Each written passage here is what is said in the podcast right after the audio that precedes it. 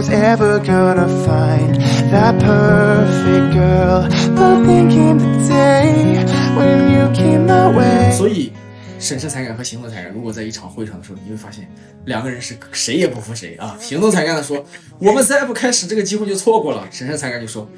你启动了，你就等着亏钱吧啊。但实际上呢，呃，在真正的做公司过程当中，可能从零到一的阶段，必须行动才干。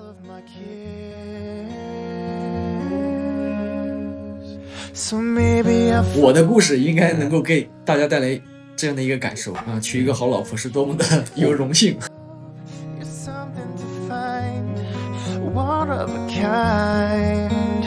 你不爱我了，就就女生都会说你你就不爱我了，我不管，我不想听你这些，你就不爱我了，你说啥都不是。最后这个事情的结果呢，就是以我重新给他买了一个 MacBook 的高中的。这就所以在这里警告广大男同胞啊，一定要特别的跟呃你的爱人、你的伴侣能够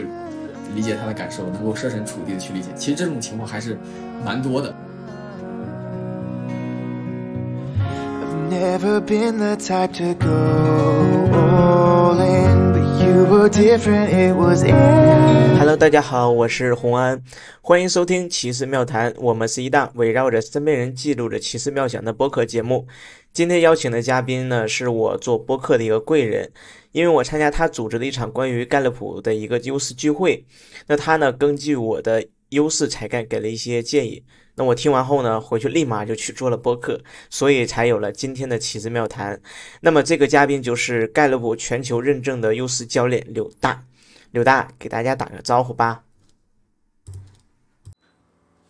Hello，大家好啊，我是柳大。然后我呢，现现在是一名盖洛普的优势教练，呃，目前呢有自己的工作室，现在可能在做盖洛普优势的一个教练啊，提供测评啊、咨询啊，包括一个教练的一个特训营啊，这是我的主要的一个产品。然后目前呢，也给四千多位呃做过这种盖洛普优势的测评，其实提供的很多就是大家有职场的困扰啊、情绪的内耗啊，呃，以及是自我认知上面出现的一些呃可能会有的纠结和焦虑，或者是迷茫啊，往往其实通过盖洛普优势这样的工具，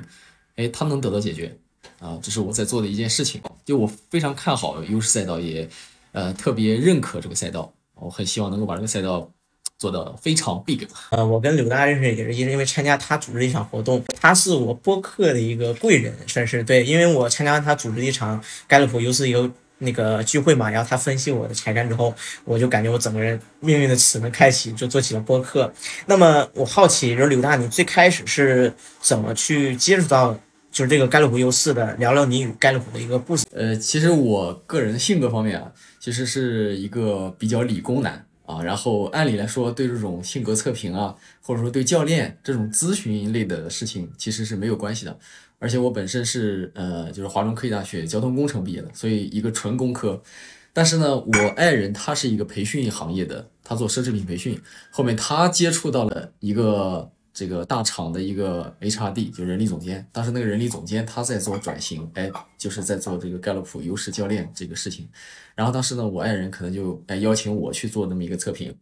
我当时感觉，这个测评可能跟星座应该差不多吧。就是我内心就很怀疑嘛，我觉得这个东西应该是也比较悬的，应该就是可能会用那种很模棱两可的话，哎，让我感觉他说的很对。嗯，那但是没想到我去做了测评以后，呃，当时那位教练呢，他只是跟我聊了一个我的才干，就是我盖洛普优势呢，可能我有十个突出才干，但是他只跟我聊了一个才干，我发现。我感觉就像被雷击中了一样，我从来没有这么清晰的看过我人生中好像过去的二十五六年，好像原来是这个样子的。然后我对那个工具就产生了深深的震撼，但是我当时还是很怀疑，所以我就后面就因为我的性格就特别喜欢去研究，然后特别喜欢去琢磨。那结果一琢磨不要紧，发现这个工具好像真的准确度很高，而且它还不只是像就是很多性格测评，可能大家了解像 DISC 九型人格 MBTI。啊，或者是星座学，它还不像这些性格测评，只是了解，就是它在你知道你是什么特质之后，它还能给到一些特别具体的建议。我当时感觉这个工具的准确度和落地性都太高了吧，因为我感觉很夸张，而且我确实通过这个工具也帮到了很多人，了解了更多人内心的想法。然后我慢慢的就持续在这个领域，呃，就不断的深耕，呃，也取得了一些成果啊，相当于我现在才真正的成为了一名这个从一八年开始到目前差不多就做了五年的优势这个赛道的事情，这大概就是跟高尔夫优势的一个绝缘，结缘。但是我之前听你的分享其实可能更有意思一些。我记得好像是有有三次机会成就了你。嗯，第一次机会是你你爱人是你的贵人，因为他你的贵人分为两两个事情。第一个事情就是说，呃，他是培训师，嗯他很擅长就是做培训这件事，他成就了你的事业，算是吗？对，是的，啊，然后第二个呢，他是帮你发现了这个概率，给你安利给你了。对，然后第三个的话，就是说我上次听你分享，就是说，呃，两次疫情成就了你，就是说走向了这个事业。你就是能不能讲讲你，就是说从最开始就是说工作嘛，嗯，工作的发展，然后到现在怎么做盖洛普，你可以跟我们分享一下，因为我觉得很好奇，这个事情很好玩。我的故事应该能够给大家带来这样的一个感受啊，娶一个好老婆是多么的 有荣幸。我突然感觉我明年的我目标有了，奔着好老婆去，就是像柳大这样的好老婆，就定他的，就是同对标账号一样的那种感觉。其实我爱人她推荐了我这个做盖洛普测试之后呢，嗯，他其实本身是只是认为那个对我有效，但是他没想到我好像就一下子沉迷进去了，甚至我在很长的一段时间，在工作以外的时间，我都在去研究关于盖洛普优势的各种内容，可能我在国内的各种资料，看各种书，可能每天晚上很大部分的时间都花在这个方面，就是因为我的搜集才干啊，呃，理念才干。然后学习才干也都蛮靠前的，所以我对于这些知识是非常渴望、非常渴求的，我非常享受获得新知识的那种感觉。然后他就感觉我着迷了，就觉得我晚上好像就经常不陪他啊，然后 让他产生了非常大的情绪。他说：“你还是干什么啊？然后你看你天天去跟别人交流盖洛普优势，你自己又没有什么好处啊。你虽然可能帮到了别人，但是对你自己来说没有什么价值啊。你只是一个爱好、一个兴趣，它反而可能影响了你的。”整个的呃主业，你的时间精力也没有照顾到，也没有放到家庭里来，他会有这样的这个心情。但是呢，他依然在有一年啊，差不多是二零年的时候，他就把呃他当年赚到的钱啊，然后他就给我报名了盖洛普优势的一个认证课程啊，当时那个课程的费用应该是四万，哇，好贵哦！对，他就直接送给我了。当时我是。一脸懵逼的，因为我完全没有想到他会送这么贵的一个，而且是一个教练课程。就在我看来，其实我对盖洛普优势的了解已经很长时间了，而且已经很深了。我觉得这种官方的认证课程，因为它只有五天的时间，所以他教的内容我也了解过，其实应该并没有那么的专业，而且这个时间也很短，对吧？像大家其实有了解过 ICF 国际教练认证体系的话，其实就会发现。嗯，像埃里克森呐、创办教练或者人生教练，其实他们的培训期都很长的，可能一年两年。那像盖洛普这个，他的收费竟然跟埃里克森这样的收费一样，但是他能够，他的时间竟然只有四点五天，所以我当时认为这个工具是我，呃，感觉参加这个认证会是是个坑哈。但是我爱人送了送了我这个测评，我当时很就是甚至想要去退哈，网上就问能不能退。但是发现不能退以后，而且我爱人说，哎，因为我觉得你其实是对这个很感兴趣，而且也确实是在这方面投入了很大的热情，所以我觉得你如果做了认证之后，你还能做更多的事。然后我当时感动的稀里哗啦，但是我没有哭啊，真的是理工男在这种时刻 不能哭，都没有哭。嗯，呃，但是我一直记得，但是我一直非常感谢呃我爱人。那么，因为这个事情，其实我后面就想，哎，那如果我已经参加了认证，我其实是不是就可以去正式的咨询，正式的去收费？然后本来呢，我其实在知乎上也分享了很多的内容，关于盖洛普优势，关于性格测评，或还有各种呃像 MBTI、九型人格、DISC 这种性格测评的对比，其实吸引了不少粉丝。然后，但是我只有参加完认证课程之后，我才开始正式的来不断的就是进入这个咨询这个事业。然后慢慢的呢，因为粉丝数目比较多。大家对这个赛道也很感兴趣，大家对于找到自己的优势啊，解决自己的情绪内耗，找到自己的职业的一个方向都非常有需求。那么慢慢可能我的客户也比较多了起来，甚至已经超过我的主业了啊。其实我当时是主副业都有的啊，所以相当于这时候我才感觉，哎，我好像完成了从零到一的一个过程啊。这大概是呃从零到一的差不多一个内容。我我就感觉娶到一个好老，很羡慕他那个老婆能给他就是付那个学费去完成那事，怎么才能找到像柳大这样的老婆呢？真的好羡慕。呃，那我就替网友问一下，就是说他们好奇的一个问题，就是当我们知道了盖洛普，他们会对于我们自己有什么样的一个帮助呢？其实盖洛普优势其实跟很多其他的性格测评工具，我觉得它的都是工具啊、只是呃这些工具呢都是能够让你更加了解自己。那么你足够了解自己之后，比如说我可能了解，呃，我是一个特别喜欢做事的人，或者我是一个特别喜欢去跟人链接的人，或者是我是一个特别希望有一团和气的工作氛围的人，或者是我是一个特别喜欢独处的人。那么你通过这些性格测评工具了解自己以后，其实你就知道你自己的一个基本盘在哪里，可能你特别擅长的，或者你特别享受的，或者你特别愿意做的事情是什么。啊、当了解了这一点之后，往往你对你的工作呀，你会嗯就比较少内耗，因为我还有蛮多客户可能就会出现这种情况，可能他的工作是销售，但是他的性格呢，其实又特别不喜欢去链接那么多的人，那甚至还有去做数据分析的，他其实对数据特别不敏感。啊，还有一些这个呃客户，他可能是其实他特别喜欢做自己擅长的，希望把自己想在做的这个事情打磨到很极致，但是工作要求他就要去做那些琐事、琐碎的事情，很细节、很细碎的事情，而且他往往他发现。他这些事情就做不好，他所以他很内耗。而这时候他的领导可能说：“哎，你看你这点事都做不好，你还有什么指望啊？”就是表现出这种感觉。那甚至还有一些呃来访者，就是他的性格，嗯，其实是特别的，呃，就是在意风险，所以他做事情可能比较严谨，比较谨慎。那可能遇到一些呃，如果是他做销售啊，或者做前台类似的工作，那这种工作就要求你必须要去出去对人啊，你必须要去呃充分的对外社交啊，你必须是想到一个什么事情就立马去干，你必须要，特别是在可能在前面，在很多的大厂里面，你要敢拼才能赢，你要敢吹，你才能有机会。呃，对于这种同学来说就很难，他的心里又过不了这个坎儿，但是他又知道，哎，我应该像别人那样，所以他想要成为的一个人和他自己本来是的一个人，就产生了很大的内耗。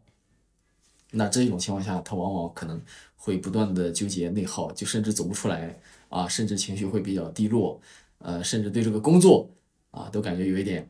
恨不得破罐子破摔啊，要不我不干了，要不我回家了，要不我躺平。但是收入呢又没有达到这种程度，所以他反正就是内心就会蛮纠结嗯啊。所以其实像盖洛普优势这样的工具，其实对于 MBTI 呀、九型人格都是很好的认知自我的工具啊，只不过工具之间还是会有这种颗粒度、准确度的差别。所以，那我是盖洛普优势教练，当然我肯定会非常力荐大家去做 推荐盖盖洛普优势。对它的准确度、它的颗粒度，因为它有三十四个才干啊，这个准确度还是蛮高的。对，甚至经常会有别人说啊，我觉得你在科学算命。我我听说过一句话，就是呃，找到自己的优势，弥补自己的弱势，保持真诚角。所以盖洛普优势对我们来说是呃，帮助我们找到自己、挖掘自己优势，然后更好的利用这优势去做好自己的工作以及生活各个方面。我觉得它是对我们来说帮助还是其实挺大的。对，那么，呃，就是我们如何利用好这个盖洛普？就是比如说，假如我们已经知道我们是呃哪个财源，比如说像我，我链接人呐、擅长链接人呐、或者说行动力很强，那我知道这个优势，就比如在职场当中，我们怎么才能利用好这样的一个盖洛普优势呢？我觉得可以，第一个从做事的角度，第二个从对人的关系的角度，因为职场可能其实离不开这两个角度。对，是的，那么从对事的角度来说，你知道自己特别擅长哪一部分，你就知道可能哎，我工作里面我比较喜欢或者我比较享受做哪部分。比如说我很喜欢创意类的，然后我很喜欢这种呃这个流程类的，还是我是非常喜欢这个工作里边呃跟这个人链接的这个部分，就是你知道你是特别擅长的是哪一个部分，然后你也知道有一些部分可能是我不太擅长的，比如说有的来访者可能他其实就特别擅长去做一些流程规划类的事情，但是他的工作里边可能就要求他就是马上开启一个项目，或者马上去链接更多的人啊，马上去做一些前台的事情，他就很难做到这样的事情。那么第一种策略是，他可以根据他自己擅长的，他可以去稍微的去弥补一些呃可能在工作里必须要求的事情，但是只是说稍微弥补。那么更大的程度上，首先他要立足于自己的基本盘，然后把这个基本盘，把自己擅长的事情做到一个非常的极致，就或者说别人想到这个项目或者想到这个事情，就能想到你这个人的程度，那么这个事情相当于你就有了绝对的一种就是引领权的样子啊。比如说大家以前可能经常听表哥、表姐，甚至还有那个呃领导的秘书、笔杆子，就这样的人，好像他们升职都蛮快的，就是能你能形成这样的一种。在职场里边，呃，你要能够形成这样的一个标签，其实对你非常有利。因为职场它其实这样一个环境，结果导向非常强，所以你的性格可能你没有办法完全的拧着职场来。但是有的人，比如说会感觉内耗，他可能除了在职场以在职场中，他其实还要在职场以外，呃，多做一些这个，比如说在生活当中，呃，他可能去调节一下，比如说在工作里面可能有一些情绪了之类的，他可能在生活当中调节一下。然后从人的角度来说呢，盖洛普其实就能够帮帮你看到我的上下级关系如何，我的同事关系如何。比如说，有的领导其实他特别，有的领导其实他对于一个东西的要求会比较高，他会希望哎你这个还可以再好一点，还更还可以更好一点，或者是他对这个事情对你这个做事的这个流程他有严格的要求。那么对于某一些跟领导的性格完全不匹配的人，他就感觉很煎熬。比如说有一些性格。其实他做事情来说，他就希望，哎，我觉得六十分就挺好了，七十分就很好了。而且本来这个时间和节点就要求就很紧张，如果要完成领导要求的那个目标，那可能要自己熬夜啊、加班啊，甚至还需要更多的人力物力。所以，其实从员工的角度来说，他提出的要求也是合理的。但是领导可能有自己的想法。那这这种处理的过程当中，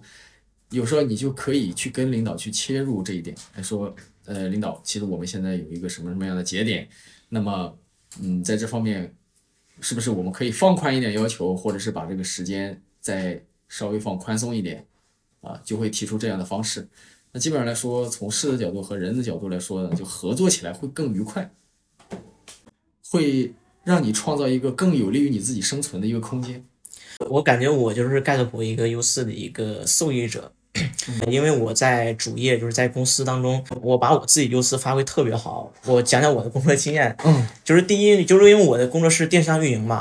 比如我领导交给任务嘛，去需要你跟领导、老板对接，这种事情我做的很自如。如果换成别人他们会想很久，内耗很久。我就把这个就是沟通才干还有行为才干，就是发挥的特别自如，然后就是导致我领导就是说行。红安，我记住你，下回就是说那种资金很快、效率很高，就交给你做了，我就感觉我就有点被 PUA 那种感觉，也对。然后在副业当中，就是说播客做播客这件事情，就是我感觉我的才就是优势才干发挥的很好。我喜欢沟通，我喜欢行动力。比如说，你看我听完你的分享之后，跟我分析完之后嘛，我立马就去做播客了，立马行动起来。所以一直说你是我做播客的一个贵人嘛，所以就是才才有今天的奇思妙谈。我也很感谢你这样的反馈，因为 我能看到这个性格测评在你身上又发生了这个催化的效果，又让你成功的来发起了新的事情。就是我们大家都会在更了解自己的这个方式里边，然后成功的让自己的人生更精彩。然后幸福感也更高，感谢刘大。我因为我之前看你的资料，就是说你们工作室是服务过公司的，我比较好奇，有些公司为什么会给全部员工做这个盖洛普测评？这里面有什么样的一个呃故事呢？盖洛普本身它其实是一个民调公司，它最早的时候是一九三几年，然后做美国的总统大选的一个预言，就是民调，然后它最开始是火的。然后盖洛普公司后面呢，他就研究一个事情，就是。呃，成功人士是怎么成功的？为什么能成功？然后调研了之后发现，调研差不多八万八万名很成功的人士之后发现，哎，好像每个人成功的方式不一样。然后就从这种成功的方式里边总结出来了五千多种要素。哇，这么多！最后最后呢，就归纳成了三十四个才干，就是我们现在知道三十四个才干。所以其实盖洛普大概是经过半个世纪的调研，然后从两千年左右开始才开始正式是真正的去把这个优势推向这个市场。那所以它其实主要的客户也都在国外啊，特别是美国。嗯。那它全球目前的测评人数其实有三千万，但是呃，主要是在美国，美国大概有一千三百万，但是国内比较少，国内只有五十万，啊，就大概这个数量级。所以运用盖洛普优势的公司其实大部分还是在外企，目前国内还只是一个非常萌芽、非常早期的一个阶段。比如说我们其实给很多外企做这种盖洛普优势的优势工作坊，呃，因为。呃，有一些跨国企业来说，他们有一种多元文化的需求，其实他们也看到了多元性格对人的塑造，就是他们不会以国籍来去论人，但是会以性格来决定，哎，我上下级的怎么样才能够共创，怎么样才能够以更有更好的产出的方式，他会去探索这个。那之前他们可能从呃这个文化的角度。呃，可能从国家的角度，但是现在他们发现，其实性格才是一个最底层的角角度，所以这是一种他们从多元文化的角度想要去盖洛普优势。那第二种呢，就是他们其实有一种教练文化啊，所以会给团队的，呃，就是比如说做绩效访谈啦，啊，做这种这个领导对下属的这种管理绩效。的沟通，其实他最后都会用这种优势的视角，而不是用一种 PUA 的视角，或者是责令你应该怎么样怎么样怎么样。其实，嗯，大家上上过学也就知道啊，有时候，呃，老师很强势或者非常直接让你做什么事情，其实你往往有一种逆反心理。但是你会发现，你有一科学得很好，往往是因为你很喜欢那个老师，啊，那在职场上其实也是一样的。你非常有可能会喜欢的一个，他能够看到你的优势，愿意培养你，对你倾注了更多热爱的人，就这时候你才更愿意去爆发自己的一个潜能。呃，因为企业这个东西实际上来说，之前是工业化时代的时候企业才出来的嘛，所以大家那时候可能更多的时候是你是工厂的一个环节或者一个螺丝钉，但是现在到了这种物资。极度丰富的时候，其实人力资源的这种扩展，呃，人力资本的它的潜能的一个迸发，才是一个企业真正的价值点。所以我觉得很多公司它是发现了这一点，所以越来越关注个人的这种感受。啊这个公司老板嘛，能给员工做盖洛普，我觉得这公司好公司。而且我特别喜欢，就是能给呃，比如说领导嘛，给员工做盖洛普这事儿，我就觉得他是一个好领导。为什么？我觉得人吧，如果你要发挥人的优势，然后利用他这个优势，你才能把这个人就是。他这个员工嘛，才能做的更很很开心，嗯，很放松，就是能做的事情效果会也会增加，就不用那种卷什么九九六啊，加班什么这种，就我我感觉就不会出现了，嗯，所以我就很鼓励，就是说像中国一些公司去给员工嘛，去测一测概率，让他们去做自己擅长的事情，不至于那么内耗，或者说哀声一片，怨声一片，这样就是很不好。对，所以我就觉得 还是值得去推荐的。所以我真佩服那些，对，所以我很佩服那些已经给员工做过盖洛普的公司，给你们点赞，真的很优秀，很有前瞻。我看你看了上千份报告嘛，然后深度解读了四千四千多份。嗯，你觉得你看了这么多盖洛普优势之后，你觉得哪些才干让你印象深刻？就是你结合实际去说说你的见解和说说为什么。就是说，觉得让你印象深刻呢？呃，其实盖洛普优势它也不止用在职场，因为它关注的是人的底层，所以人自我认知这一个部分，盖洛普优势是很有很强的解释力的。然后关于人和人的关系，盖洛普优势更是一个很好的工具，比如说是情侣啦，还是母女啦。因为我今天可能就接到了一个咨询，然后很有意思，因为嗯，这个女生呢，其实她的和谐才感特别靠前。所以他其实是非常不喜欢冲突的，他很很希望自己的工作环境是一团和一团和气的。但是他现在的工作在做的是什么？呃，在机场给别人开罚单，就是他非常不开心。嗯，这个工作，因为他总感觉，哎呀，这个人家又没有做什么特别不好的事情，呃，他们情有可原，或者是他们下一次可能就能够注意到了。所以我感觉开这个罚单我开不下去。就是他在职场里边会遭遇这样的事情，但是他为什么还在做做这个工作呢？因为他的妈妈感觉这是个好工作。他的妈妈的性格呢，就是那种不害怕冲突的统帅才干。他的妈妈就是会比较强势的，不太害怕说，我以冲突的模式，或者说我以冲突的形式来表达我的一些观点，这是他妈妈的一个统帅才干。呃，他妈妈跟他出去这个。呃，逛街呀，还是做什么事情？你知道，经常出现一种场景是什么？他妈妈就经常容易对这个服务员，然后发脾气，或者是提出自己的诉求，然后他女儿就感觉，哎呀，我妈是不是又要跟别人冲突了？然后他就老是拦着，说，没事，没事，没事，没事。嗯，就是这就是他妈妈的和谐统帅才干和他的一个和谐才干，两个发生的这种。摩擦，嗯，对，因为他的和谐才干其实特别不喜欢冲突的，甚至他会有意识的回避冲突，因为他认为冲突无异于事情的解决啊。如果是发生了冲突，大家问题解决不了，反而闹得很尴尬。但是在他妈妈的性格看来，我有不爽，我必须要第一时间表达出来。如果我不表达出来，你就会再更进一步，或者是你看不到我的诉求，那甚至可能在后面你有可能你的这种你的这种想法依然会伤害到我。所以他的妈妈呢，基本上来说，面对这样的场景就特别喜欢拍桌子。啊，第一时间都要这个说，第一时间都要像这个呃叫斗鸡一样，斗鸡立立刻啊展现出来自己的锋芒，就是其实是吓退别人。啊，而且他统帅才干有一句口头禅，就是我不要你觉得，我要我觉得，就他非常希望有掌控感。很强势那种感觉。对，嗯，那你看看，其实这两个才干，统帅和和谐，那么其实我在嗯，就是看这个报告里面，因为有三十四个才干，我看到了无数对的组合，可能发生在呃夫妻之间，可能发生在母女之间，可能发生在职场上下级之间，也有可能发生在朋友之间。就是有时候本来大家都是哎亲密关系或者是很深度的关系的，怎么还有这样的摩擦呢？其实这些摩擦有的时候就是 OK，我们的本性如此啊。那他们有没有就是用这个盖洛武器呃解决怎么怎么去解决这个问题？有的，会有的。比如说我 我给他的建议就是，嗯，首先你要知道你自己的特点，所以你妈妈可能冲突呢，虽然你很惶恐啊，但是未必呃你妈妈的做法是不好的或者不对的，因为你觉得它不好，是因为你自己的滤镜，你觉得哎大家这个。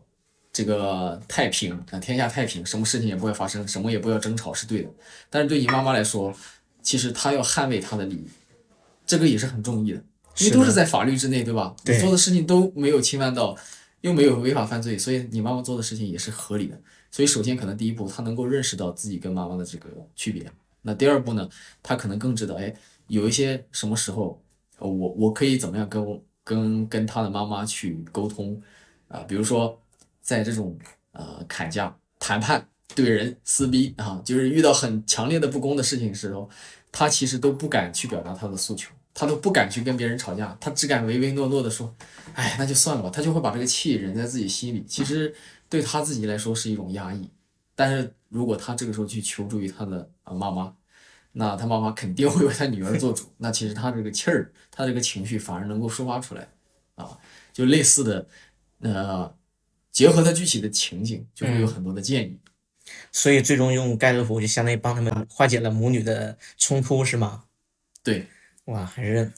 我觉得这个盖洛普也挺有意思的，就是子女跟父母冲突也能用盖洛普去解决，我觉得挺好的。那刚才你聊到就是盖洛普，就是说不仅能对于职场，还有说呃。就是说，孩子与父母解决冲突。那我我想替女性听友抛出来一个他们最感性的一个话题啊，盖洛普优四呢，能不能解决他们情侣之间的一个情感问题呢？最好讲一个案例，然后说说原因，为什么？呃，情侣，嗯，那我就拿拿拿我自己举例子好了。就因为很多女生其实，在盖洛普优势里面，她的体谅才干是很靠前的。当然，也有女生她的体谅才干不靠前。那如果体谅才干很靠前的话，就基本上来说，她的共情能力会很强，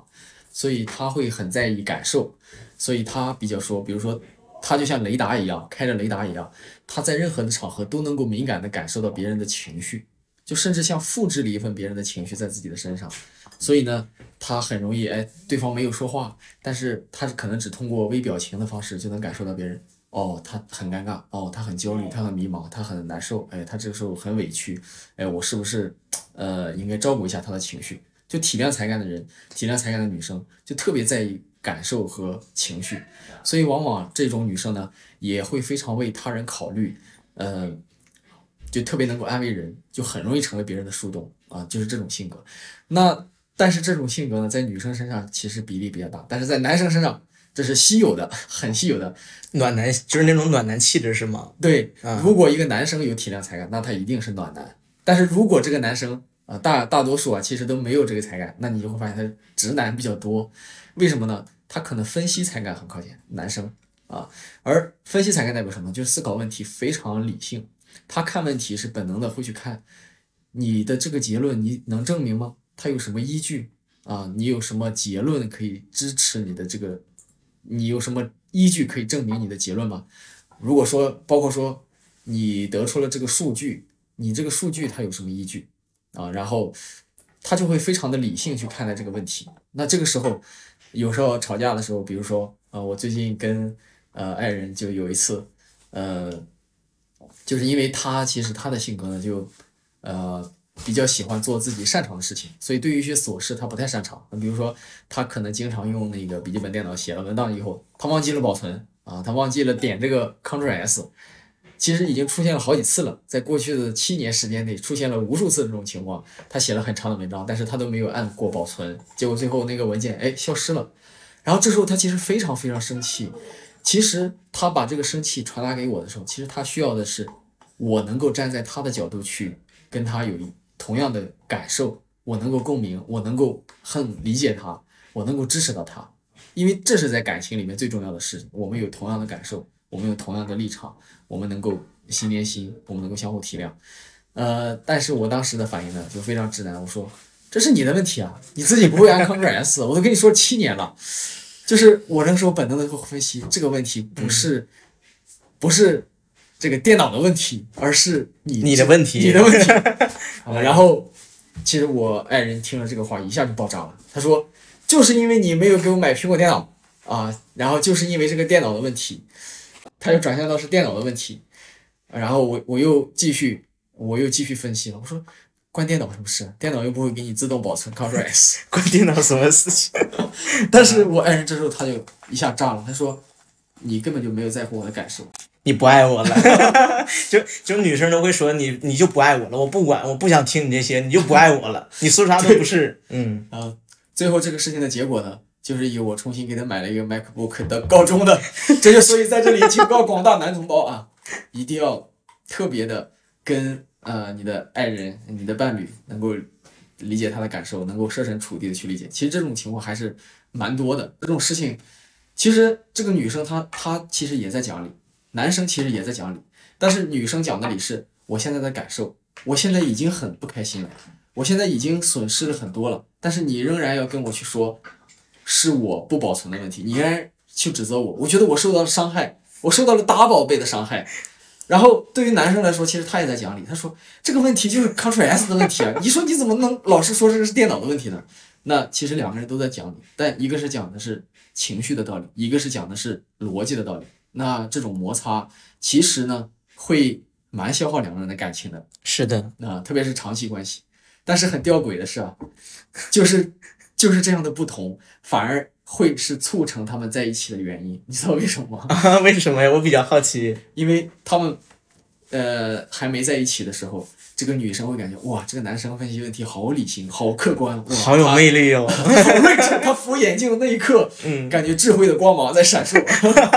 但是这个这个男生呢，就会感觉哇，这个妹子，嗯，她的情绪，哇，他波动好大呀，靠靠，她很开朗，嗯，啊，他的笑容好甜蜜，他就是他能够给男生带来他从没体验过的情绪的。这种感受啊，我理解那种感受，就是带治愈系笑容，就是他一笑就感觉哇，好暖，好开心，看着那我就很舒服那种感觉，是吧？对，就女生拉着个男生一起体验情绪过山车，你知道吗？情绪过山车。对，所以有人说，在过山车的时候，一对这个情侣是最容易啊牵手的一个环节，因为他们会把心跳动当成是两个人对彼此心动。嗯。啊，所以往往他们会相互吸引，就因为他们会认为，哎，对方在我心中，呃。他们能做到我不擅长的事情，他能做到我很难做到的事情，所以对彼此都有一层滤镜。但是当他们进入长期关系的时候，他又发现这是噩梦，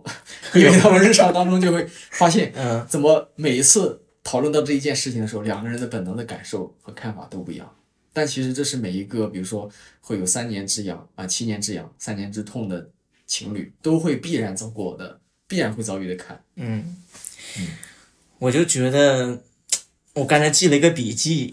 就是那个体谅才干，原来就等于暖男，对。然后第二个就是你刚才说那个，我觉得原来这个世界上，嗯，我觉得就是你刚才说的，其实共情能力嘛，嗯，就是我觉得共情能力还是需要去修炼的。为啥？因为你跟你跟情侣之间，我觉得大概率全是男生低头，你不可能不可能说就我一直我对，那你要说我一直我对，我跟你说，那女朋友肯定说你就不爱我了，你别说没有用的，我不管你别你别给我扯这个那个的，我就觉得你不爱我了。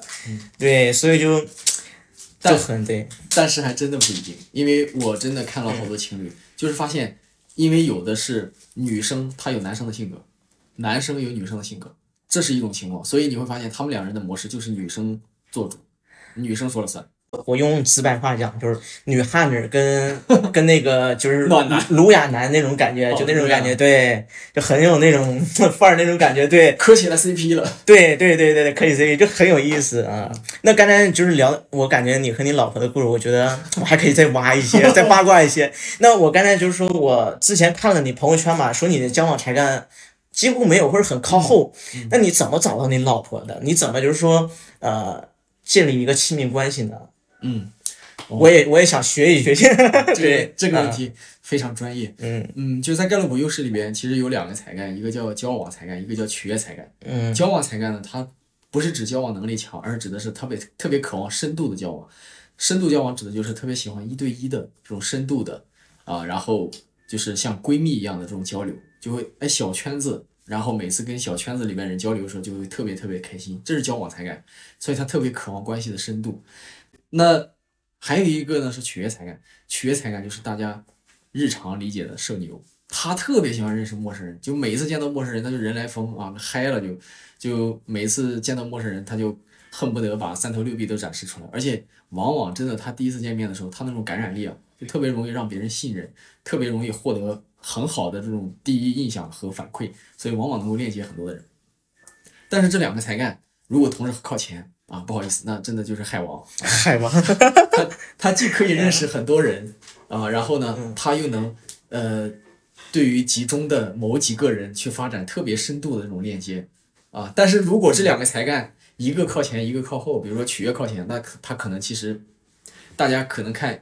一些社牛啊，其实不要看社牛他人前风光，但他背后可能也在哭泣，因为他哭泣的就是，哎，我为什么感觉我认识这么多朋友，但是我没有特别深度的好哥们儿、好兄弟、好闺蜜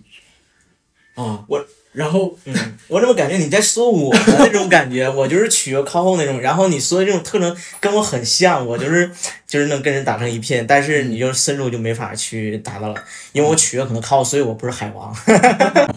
然后还有一些就是，比如说交往特别靠前，取悦靠后的，其实他就会感觉，哎，我我确确实实他擅长深度链接，有自己的很铁的这种铁磁闺蜜，呃，或者是战友，但是他又发现他好像圈子扩不大，然后甚至参加陌生人太多的场合，他会很内耗，他感觉我也不知道该说什么，然后我跟这些人也很陌生，我就完全没有办法打开自己，就有很多人在这个方面就很内耗，他感觉，啊，我就是个非常内向，甚至内向到呃社恐的一个人。啊，然后不好意思，我就属于第四种，取悦和交往才干都很靠后。那这种情况是不是就没希望了？啊真的真的感觉没希望，了对，没救了。对，嗯其实我的这个性格呢，其实就是我就没有那么关注人，可以说我对于特别喜欢去认识陌生人，我也不擅长。我跟某一些人去建立深度链接，我也不擅长。但是我其实擅长的是什么呢？我擅长对事情，所以我对人的敏感度其实是不高的。然后其实往往我是需要对事情，也就是说，哎，有一个事情需要我在这个事情里边跟谁谁谁沟通。其实我是非常快的，我知道该找谁，我知道该跟他说什么话，我知道该去怎么跟他沟通。但是你要跟我说，哎，你跟谁谁谁的关系，哎，我觉得你们跟谁，你跟谁谁的关系淡了，啊，你跟谁谁是不是要加深一下关系？我就懵了，我觉得啊，我觉得我觉得他有问题来找我呀，我觉得他没事，我干嘛去要找他呢？就是我会很惶恐。那所以，我其实就是这样一个，可以说我是有一个人际疏离感的人，啊，就是我其实更喜欢做的就是一个旁观者，或者说我更像是有一个上帝视角，喜欢特别观察每个人不同特质的人。其实做了教练之后，我会特别开心，因为我每次跟他人在咨询的时候，其实我能够了解他们的过去的故事，然后呢，会成为我的这种故事库里面的一个，然后我会哎特别兴奋，特别开心。但是我会跟客户，我现在也会有意识的去建立深度联系，但是我一开始的时候其实没有这种能力。那其实我跟我爱人呢，也会有这样的一个坎儿，因为我交往才干特别靠气候，所以我爱人其实经常跟我说一句话，我觉得你这个人没有心，我觉得你就不爱我，我觉得你眼里没有我，因为你也不跟我说那个你爱我，不跟我说提几话，然后你也不来主动的去呃跟我蹭蹭啊，就我爱人这边这样说，但是我就说，嗯，你比如说他说我就没有听过你说我爱你，我说你知道我说了一个特别欠打的话，我说当我说我爱你的时候，我说了一遍，这是一个结论。当这个结论没有改变的时候，我就不用说第二次。当我改变的时候，我会通知你的。就是这个，当时他的脸就黑了。就是那种直蹦三尺蹦起来那种的，炸的那种感觉是吗？对他其实你就很不能理解，但是因为我呃成为优秀教练之后，其实我也会特别嗯理解他，我也理解他的需求。那么在感情里面，其实我会更理解他，然后我也会让他更理解我。那么其实我们在这一方面，因为在我刚才提到，其实，在职场和在感情里面其实特别不一样。在职场里面，其实是一个很结果导向的地方，你这时候就是要谈结果，你不要谈感情。甚至有一些人，大家可能很不喜欢，但是这些人就是就可能他的目的性很强，功利性很强，他甚至可以为了达到目标不在乎别人的感受。但这种人真的能在职场升职。但是你会发现，这种人他往往在比如说很多的事业女强人或者事业狂，他往往在感情里边可能就有很多的卡点，很多的痛点，甚至在感情里面往往屡屡受挫。因为什么？因为他在职场里面是结果导向，其实他的性格就是很结果导向，但是他的这个性格放在情感里边，放在感情里边，其实是一个隐忧。因为感情里面其实是一个感受导向的一个地方，就是重点是你的感受跟我的感受有没有同步。我们谈感情，我们还要谈个什么结果？我们是希望白头偕老，我们是希望一同去体验。我们是不希望一起打拼事业，一起冲，就是一起冲到高峰那种的感觉。对，嗯，你你知道有一个有有一些事业心很强的，他们谈恋爱就怎么样吗？今天我们干啥？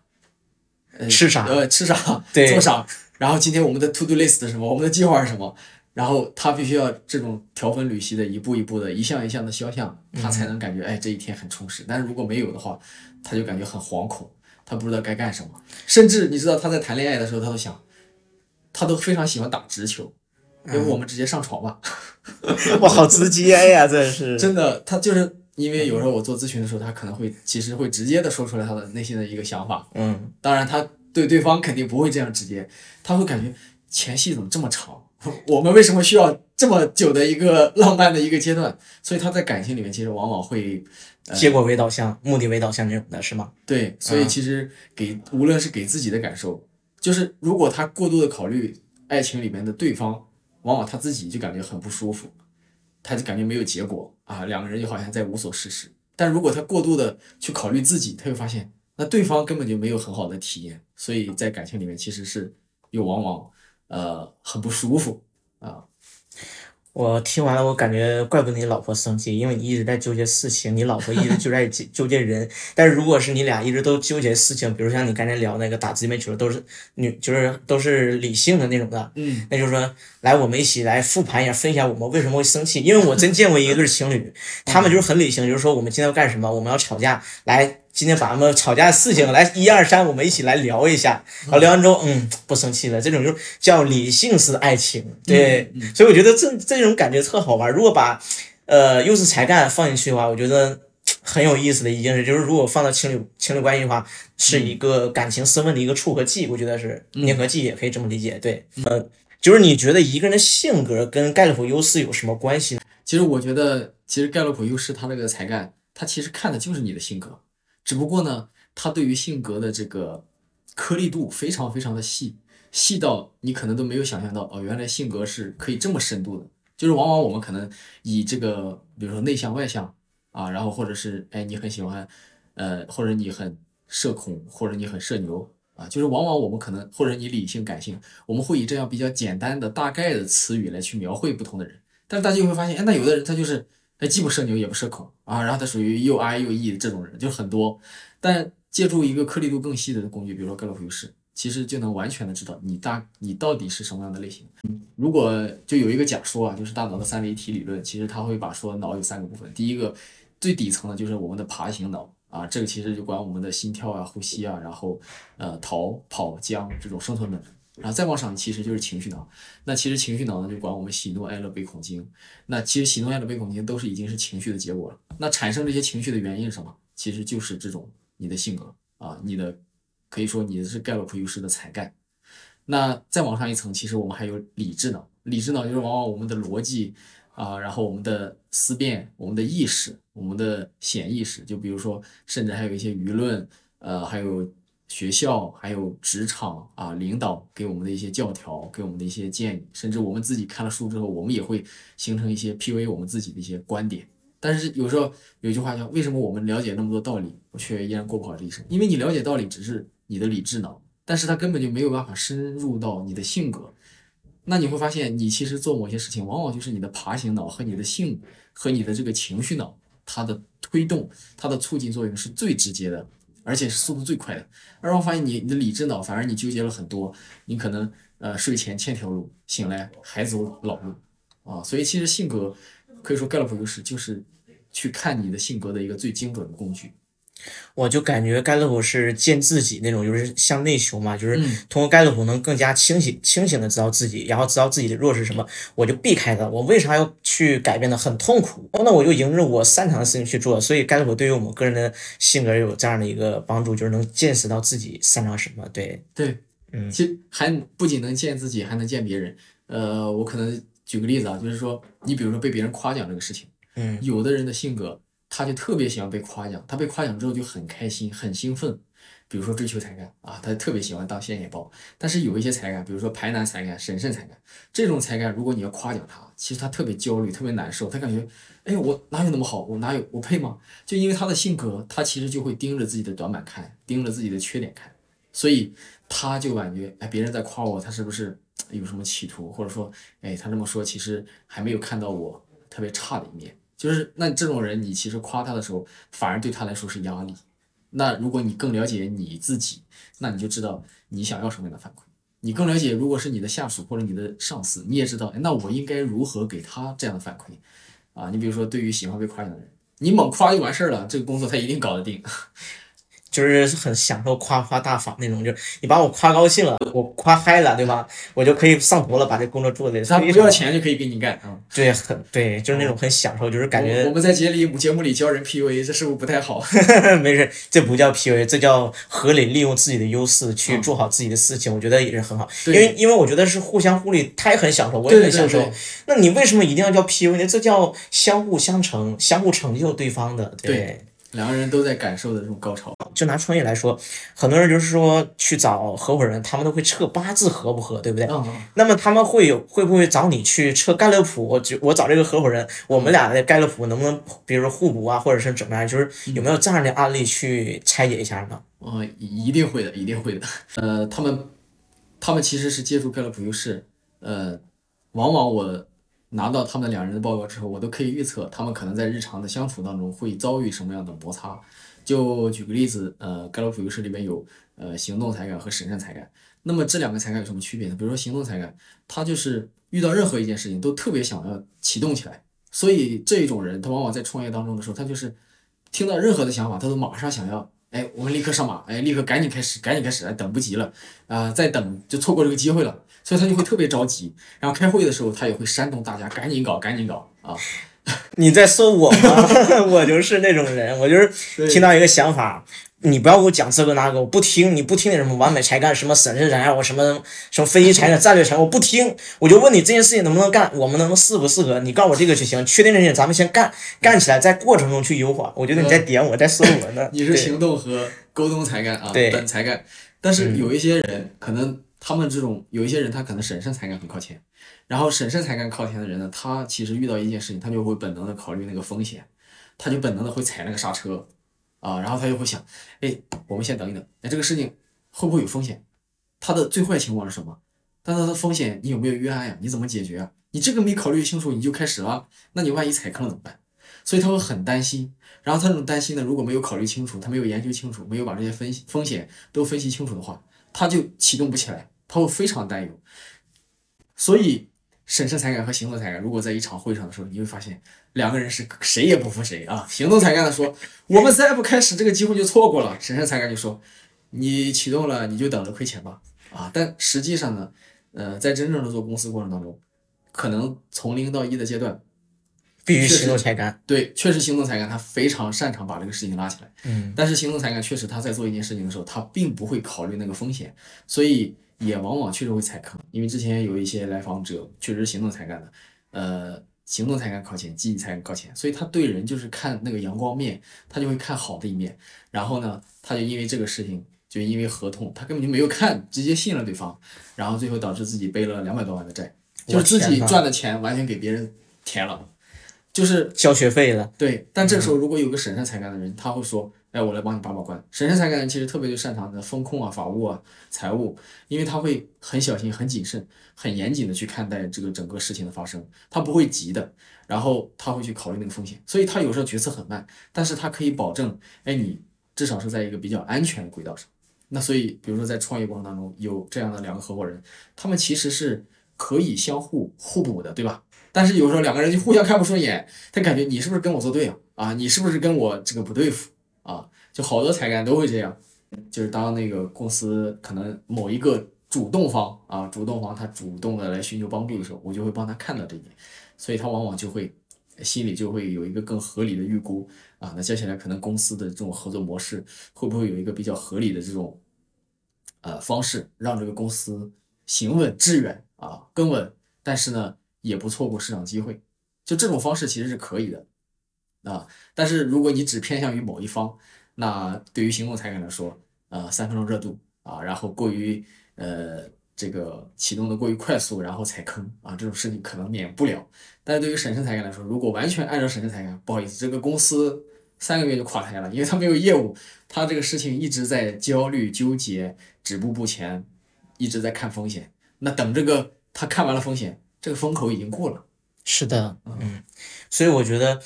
盖洛普就是说，你做公司的时候嘛，你要找合伙人，我觉得测第一先必须要测验盖洛普，因为它是第一能体现踩坑，第二能看我们能不能互补，然后第三我们可以就是咨咨询，就是说那个教练嘛，去给我们解读踩干，给一些建议。假如我们真不会，但是我们又想去四个做这件事情，看怎么样去做得更好，我觉得是有解决的方案的。对，所以说，我觉得你像积极才干和审慎才干，我觉得他俩真的很搭。因为我是行动才干比较靠前，沟通才干很靠前。我确实有你说的，我确实踩过坑的，就是我真的是被人也骂过吧，就是说我不想什么三点二一，我就干，干这玩意儿结果有，要么结果不行，要么被人骗，要么就是怎么不行的。对，所以以后我如果找合伙人的话，或者找搭子，我一定要找个审，就是审视靠前的人。就是跟另外一个节目那个搭子嘛，就是佳宇设计师，他就是审视靠前，我就跟他关系很好，我就我就说我可以分工我干事情，你就帮我把把关，我什么事情都跟你说，你帮我把把关，觉得行不行？然后只要不没有太大问题，不会上人很多的，咱就干。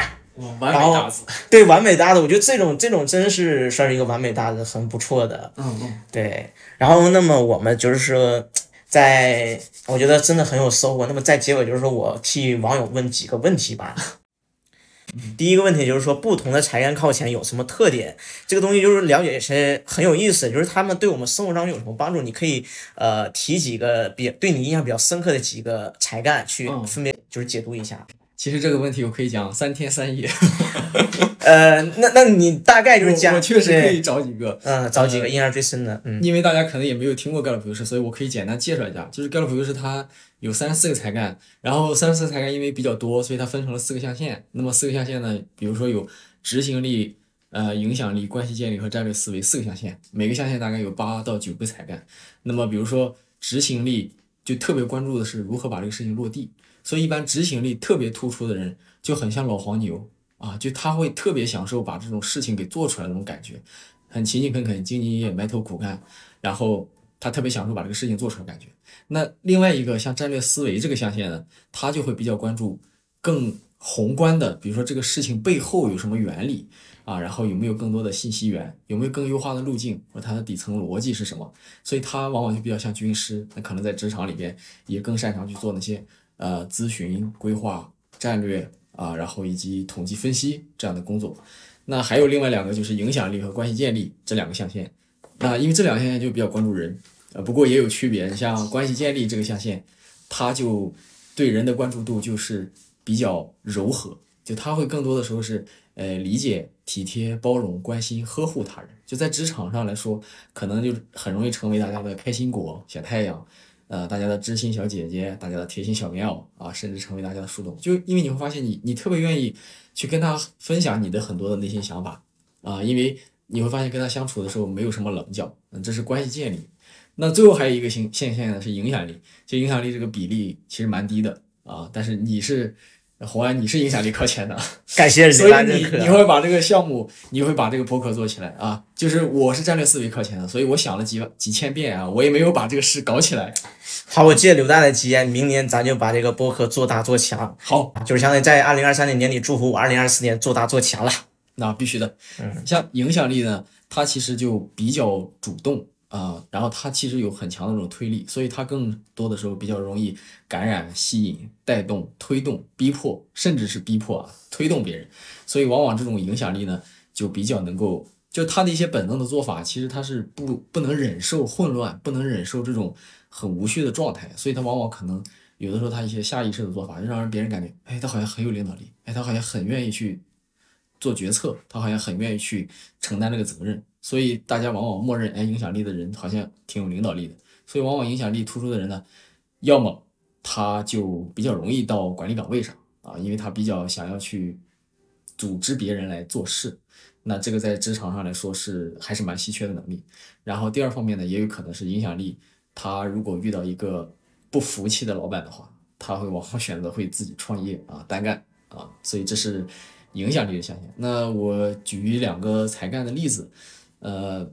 其实可能大家工作当中可能会经常遇到，比如说从战略思维象限里面有一个前瞻才干，有一个回顾才干。那像前瞻才干呢，就是他做任何事情决策都会瞄向未来，就是他会以未来会发生什么，然后来去做当下的一个决策，甚至他会因为对未来的期待而决定当下，哎，我要做什么行业，我要做什么事业。那如果这个东西是没有前景的，那我其实完全不想要去做，这是个夕阳产业，我就完全不会去做，这是前瞻才干。那有一个之前有一个公司啊，他有两个经理，就是其实他们呃级别差不多，呃，然后其实两个人性格也都不错，但是好像在开会的时候经常不对付。后来去看他们的才干之后，发现一个前瞻才干第一位，一个回顾才干第一位。那这个前瞻才干第一位的人呢，就每一次开会的时候说，我们这个项目啊，呃，要上马，因为它是我们要占据这个市场的一个呃第一步啊，它是代表了我们公司的未来。虽然我们现在还赚钱，但是另外一个经理呢，其实他的回顾才干特别快。回顾才干有什么特点呢？他是活在过去，他会总是会去考虑这个事情过去发生了什么样的状况，为什么到了现在，中间发生了什么，他就他会相信太阳底下无心事，过去发生的事情已有的事，后必行之，他就会有这种观念，所以他很多时候看问题，他不会关注未来，但是他会很关注过去。那么这个回顾才干的经理呢，他就会感觉，哎，这个你看看你这个项目啊，我们公司其实已经之前上场上马了，哎，A 项目、B 项目，你看 A 项目怎么怎么死掉的，哎，B 项目怎么怎么垮掉的，哎，C 项目你看浪费多少多少钱，你看看你现在又要上马这个，你是不是白搭？所以两个人开会的时候，经常就就项目上事情，他们就本能的就产生这种摩擦啊冲突，然后好像两个人就特别不对付。后来可能就是做优势工作坊的时候，就拿了他们两个才干做举例子，然后这两个人好像就哦就特别恍然大悟，就说哦原来你不是针对我啊，因为每一次他们两人开会的时候，平时性格蛮好的，但是每一次开会的时候好像就针尖对麦芒，因因为前瞻才干的人说，因为前瞻才干的人说的就是他自己的道理，我就是要看未来啊，你为什么看过去呢？因为他自己想的就是未来，而回顾才干的经理呢，他想的是，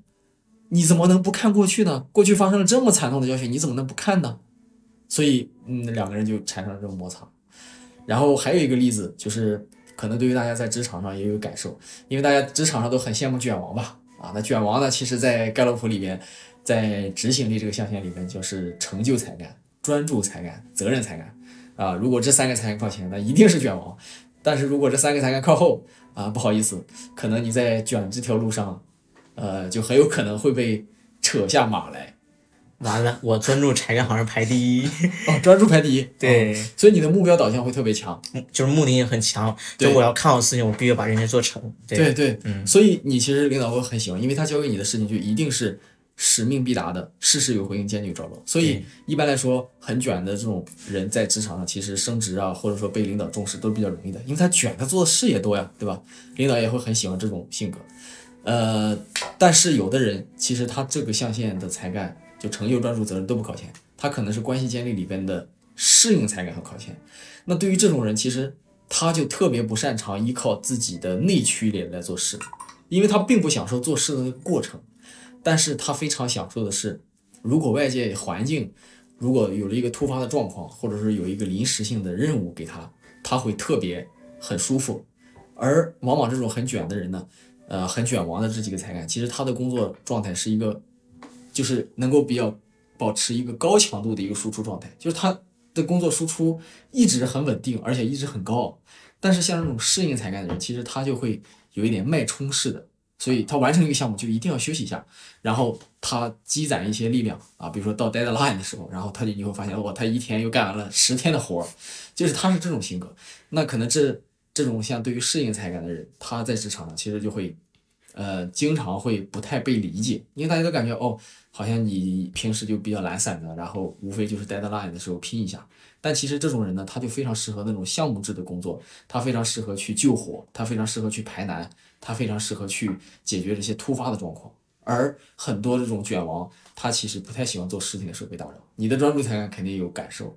是的，有很大的一个感受，就因为你指定了目标，所以这时候有人来干扰你，甚至是很烦躁。对，会很烦躁。我同事就是让我老让我同事干好一件事情嘛，就我正在做这件事情，他就说，哎，那个红安红安帮我处理这件事。我说，等等等等等等，等我忙完这个事情，你再给我你再跟我说，我先记录备忘录，先不要催我，我先把我这个事情忙完的。我当时就是状态，就是我只想干好这件事，就是听完老师都不想打扰我，谁打扰我就屏蔽，我就屏蔽你，再见，别跟我说话，就这种的感觉，对，对。嗯，所以那其实这两种人他可能适合的就是工作模式就不一样。那如果你是适应才干的人，你非要死磕自己说，哎呀，我总是内驱力不行啊，我就是不如别人卷。他就成了 P a 自己了，P a 大师，其实他就会很内耗了。嗯，对，是的，我就听了柳大这些分析，我就希望能对一些网友，就对听友嘛，如果呃还没有测过盖洛普的，就测一下这个盖洛普，我觉得能帮助你们很多。如果已经测过的话，可以根据柳大的建议去把你们的工作状态调的会更好，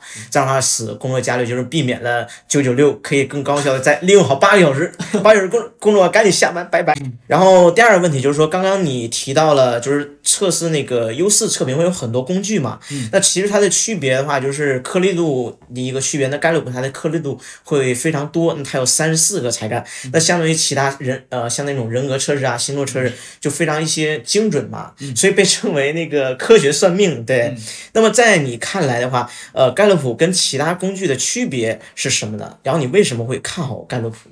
嗯，呃，其实这种性格测评特别多啊。我举个例子，其实，在企业里边。其实像 DISC 反而应用的很多，为什么？因为它足够简单。但是像盖洛普优势这样的工具，其实它三十四个财产还是蛮复杂、蛮难记住的。所以在职场里面，其实用盖洛普优势还是比较少见的。那在在这个职场里边，你比如说用 DISC，其实就是因为它简便，哎，就四种类型，然后就可以很快的去识别。但是仅仅四种类型，这个颗粒度肯定是很弱的。哎，我们不可能生活当中只有四种类型吧？包括如果你有九型人格，或者是你用 MBTI，MBTI 已经是十六种了，然后星座的话是十二种，你发现你根本就没有办法去囊括所有的人，然后你会怀疑我跟他那么不一样，但是我们是同一个星星座，或者我们是同一个 MBTI，难道我们有那么多的相似之处吗？其实根本就没有。所以从精准度上来说，各个工具它可能有不同的适用的场景，对吧？对。有 M 呃 DISC 就可能很适用那种比较简短的这种呃很小的这种分析，但是如果你要真正的了解自己的话，那你确实就要借助盖洛普优势这样工具，因为盖洛普优势它有三十四个才干，这个三十四个才干的排序不同，都会导致性格有很大的差别。那么如果两个人啊前五才干相同的比例大概是三千三百万分之一，如果两个人的前十才干相同的比例是四百七十万亿分之一。呃，如果你用数学排列组合的话，就会发现这个。那如果你说三十四个才干的排序完全一样，它是差不多是呃三点八乘以十的三十八次方分之一。就刚才提到四百七十 万亿分之一，其实已经是呃超过地球人数总和已经很多万倍了，对吧？四百七十万除以八十亿，别别别算了，算不出来，算不出来。但是我觉得，就是按照这个，如果按照科学依据或者数学依据、数据依据的话，它的精准度确实是很高的。对，但说它是科学算命，确实是因为它本身分析呢，就是它是大数据，大概做了八万个非常成功人士的这种很很深入的调研，然后呢又对两百万人做了这种跟踪调研，所以差不多它的数据量、样本量是非常大的，也做了将近半个世纪。五十年，五十年左右的一个调研，这么久的历史了啊！对，因为盖洛普这家公司确实是一个还蛮在美国是这种民调公司的头部，因为他最开始出圈儿，大家这个故事肯定看到，在那个呃一九三几年的时候，当时所有的就文学文摘有一个栏目，他做了一个总统大选的调研，他说是就是罗斯福的对手应该会能竞选总统，但是当时盖洛普。公司就只做了一个五万人的调研，然后就调研出了罗斯福会当总统，然后就经过这个事情之后，罗斯福连任了，然后盖洛普一下子声名鹊起，而文学文摘，因为他做了其实是两百多万的调研问卷，但他全部用的是电话做调研，结果他的声誉就直线下跌，所以盖洛普公司其实他是因为他的创始人乔治盖洛普是数学家、统计学家、社会学家啊，他对这方面其实确实还挺专业的。我 我就听到一个听历史啊，对我听到一个历史的，就是那个盖勒普让那个总统的竞选竞选连连胜两轮，就挺惊讶的。那你为什么会看中他？你看中他的原因是什么呢？嗯，我觉得盖洛普公司其实盖洛普首先这个测试，他对我的帮助就挺大的。哦，我想到了，刚才回顾之前讲的，就是比如说情侣之间的智商相关，还有你从事教练这个，就帮助很大。所以呃，不管从，因为其他的工具就是相当于是打辅助了。如果你真想了解自己性格的话，你还是要去用专业的工具去测评的，因为其他工具你。我就举我自己例子来说，我自己是摩羯座，但摩羯座给大家印象就是高冷刻板，我给大家感觉是一个逗逼。那你不能说那摩羯座就是都是这样的一个性格。如果你这样了解一个人的话，我觉得需要以结合一个偏差的，对，要结合一个综合一个来去看。所以盖勒普就是很好的一个去挖掘他的一个这样的一个东西。呃，第三个问题就是能否请刘大，就是用盖勒普教练的，就是那种视角去给大家总结一下盖勒普对大。大众的意义是什么呢？就是它的价值是所在是什么样的？其实大家应该呃听过一个故事，就是呃听过一个话，就是九个字，叫见天地、见众生、见自己。就是它的这个顺序是：你先看到了世界的山河大川，然后呢，你看到了其他的人是怎么样的，然后你最后呢又看到了自己是一个什么样的人啊？这是见见天地、见众生、见自己。但是从盖洛普优势的角度，其实其实反过来的，就是你首先能够先见自己，然后你慢慢的去见众生是怎么样的，你见到其他人怎么样的，你其实会有更高的包容度，因为你知道你自己是什么样的人，你也知道其他人他可能跟你不一样，或者他可能跟你可以同行，他可能跟你走一段距离，就是你会对他有非常合理的期待，然后你会很感恩这个这段同行的经历，而不会说。为什么你跟我想的不一样？为什么你就是不能理解我？那见众生，然后最后见天地。见天地就是这时候，其实你在这个社会上，其实是有很多人有自己想要的追求的，而且他的追求其实完全呃会很不一样的。比如说，有的人会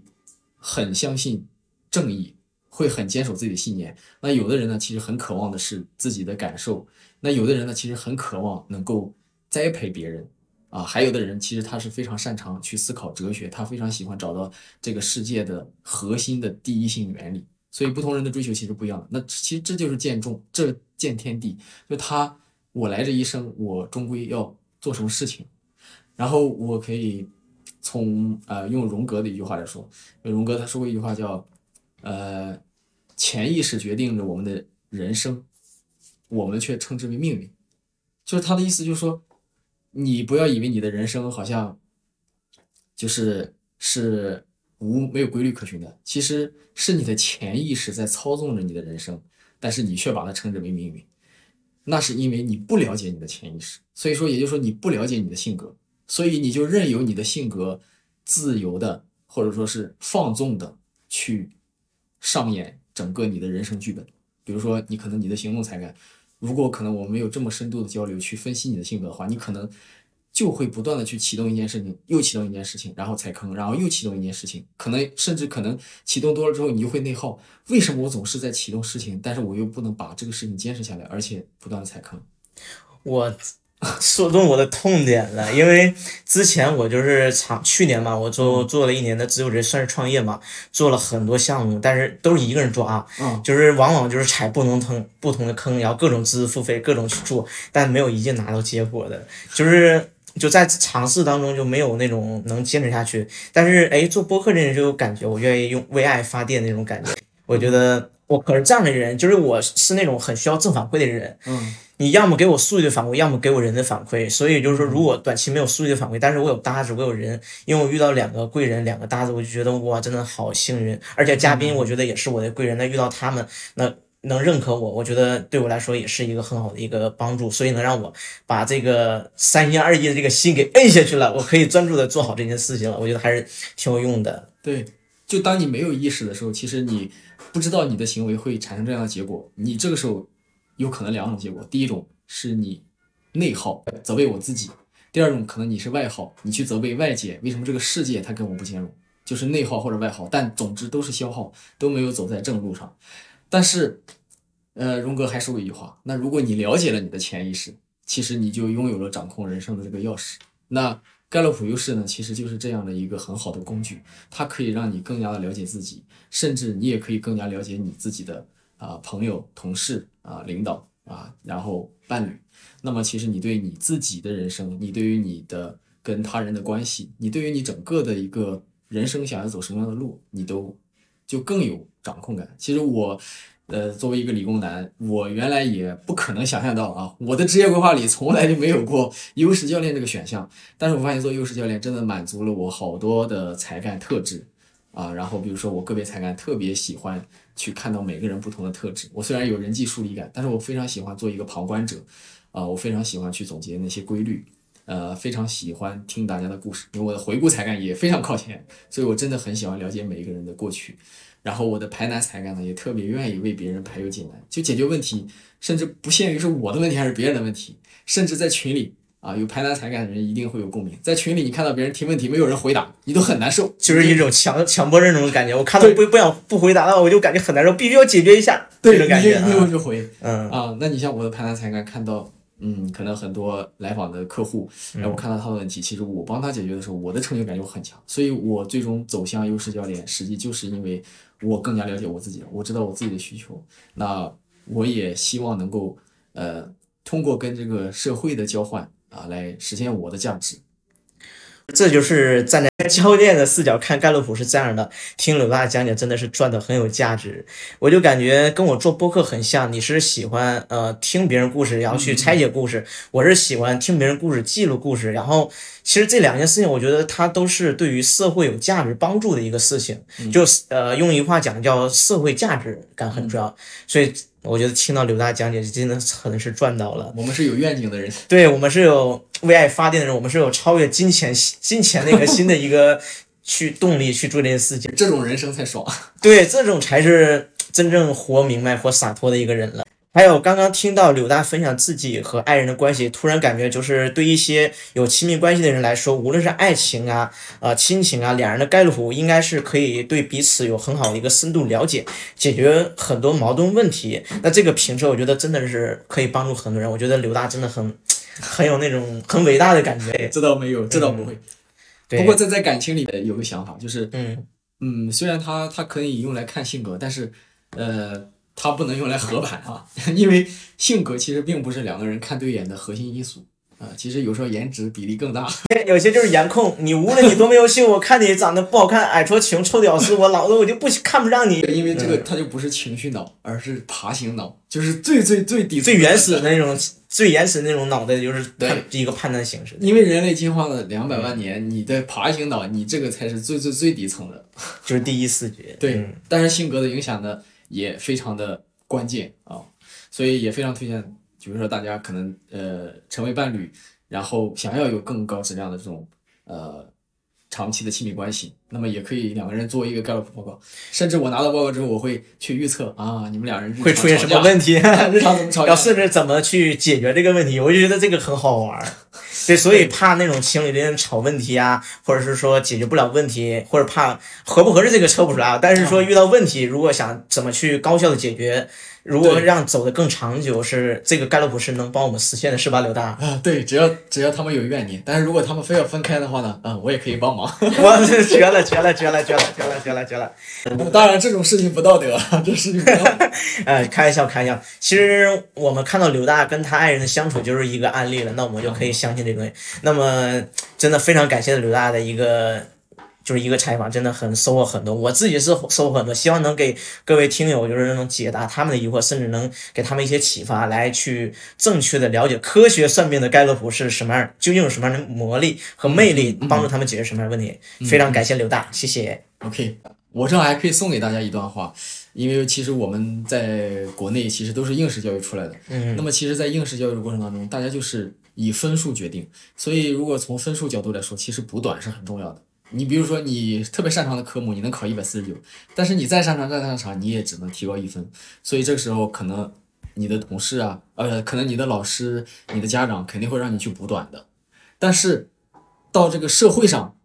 你会发现，没有人关注你的短板，反而是你一定要把你的优势、把你的长板，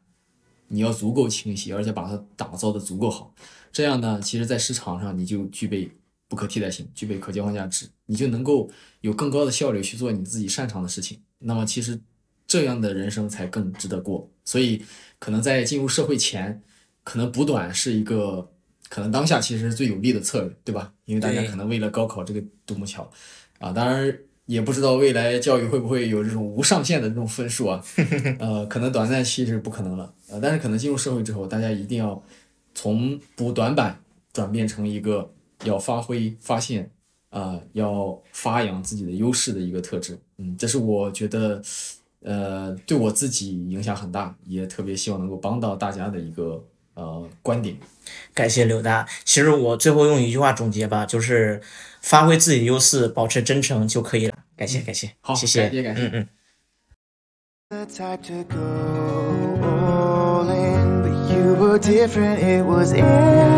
Impotent. So you give me your heart,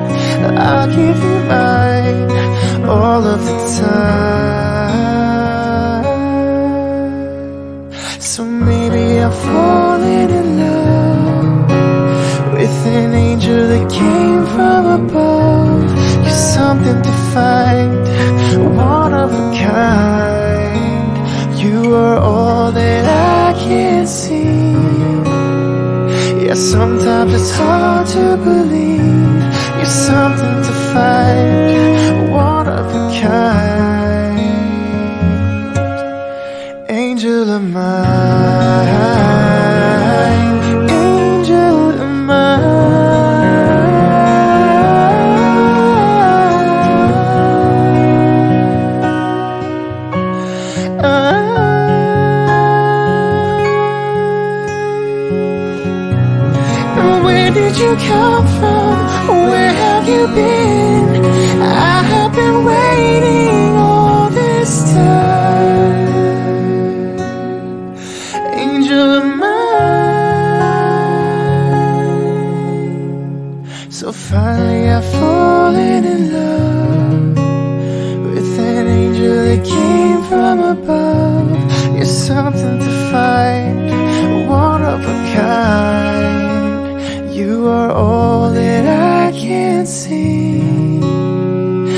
sometimes it's hard to believe.